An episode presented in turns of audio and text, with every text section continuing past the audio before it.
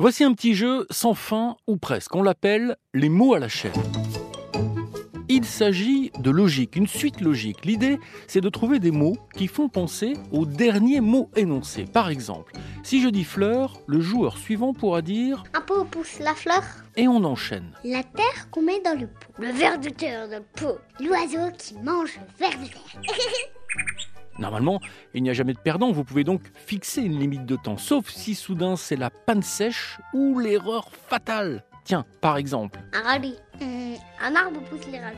Ben non, ça se mange pas sur un arbre les radis. et à toi d'imaginer la suite. Faut y mettre de la fantaisie, hein, sinon c'est pas drôle. À propos de fantaisie, j'ai une très belle histoire, pleine de fantaisie pour toi. C'est d'abord un beau livre très célèbre qui figure dans la grande bibliothèque Albin Michel Jeunesse. Et c'est aussi une histoire à écouter dans le podcast RTL Lis-moi une histoire. Voici pour toi Le tigre qui s'invita pour le thé de Judith Kerr. Il était une petite fille qui s'appelait Sophie et qui prenait le thé avec sa maman dans la cuisine.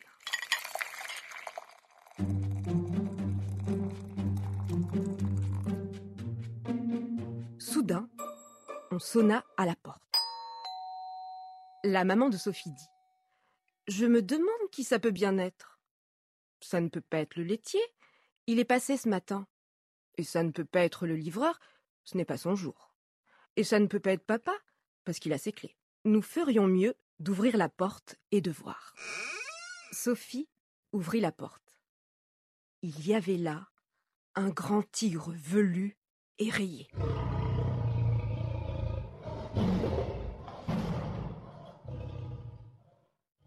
Le tigre dit Excusez-moi, mais j'ai une faim terrible. Pensez-vous que je peux prendre le thé avec vous? La maman de Sophie dit Bien sûr. Entrez. Alors, le tigre entra dans la cuisine et se mit à table. La maman de Sophie dit Voulez-vous un sandwich? Mais le tigre ne prit pas seulement un sandwich, il prit tous les sandwichs de l'assiette.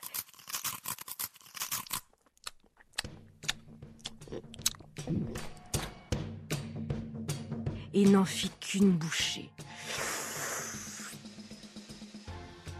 Il semblait encore affamé, alors Sophie lui passa les petits pains. Mais, une fois encore, le tigre ne mangea pas seulement un petit pain, il mangea tous les petits pains du plat. Et puis tous les biscuits et le gâteau entier, jusqu'à ce qu'il ne reste plus rien à manger sur la table.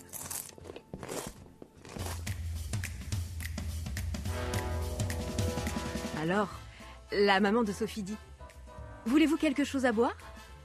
Et le tigre but tout, le lait du pôle et tout le thé de la théière. Ensuite, il regarda autour de lui pour voir ce qu'il pouvait trouver d'autre dans la cuisine. Il mangea tout le dîner qui mijotait dans les casseroles et toute la nourriture du frigo et tous les paquets et boîtes de conserve de l'armoire. Et il but tout le lait et tout le jus d'orange et toutes les bières de papa et toute l'eau du robinet. Il dit alors Merci pour ce délicieux goûter. Je pense que je ferais mieux d'y aller maintenant. Et il s'en alla. La maman de Sophie dit Oh, je ne sais pas quoi faire. Nous n'avons plus rien pour le dîner. Le tigre a tout mangé. Et Sophie découvrit qu'elle ne pouvait pas non plus prendre son bain, parce que le tigre avait bu toute l'eau du robinet. C'est alors que le papa de Sophie rentra à la maison.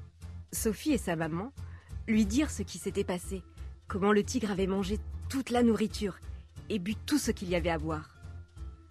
Le papa de Sophie dit Je crois que j'ai une idée.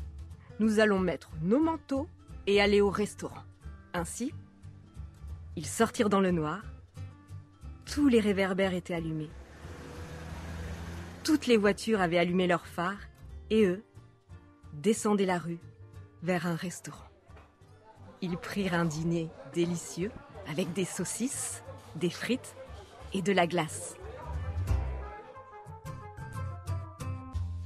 Le lendemain matin, Sophie et sa maman allèrent faire les courses et achetèrent encore plus de choses à manger. Elles achetèrent aussi une très grosse boîte de conserve de nourriture pour tigre, au cas où le tigre reviendrait encore prendre le thé. Mais il ne revint jamais.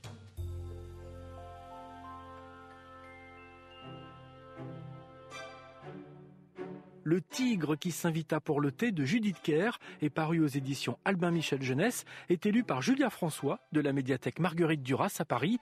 Vous pouvez retrouver ce podcast et tous les podcasts RTL dans l'application AudioNow et sur vos plateformes favorites. À bientôt pour une nouvelle histoire.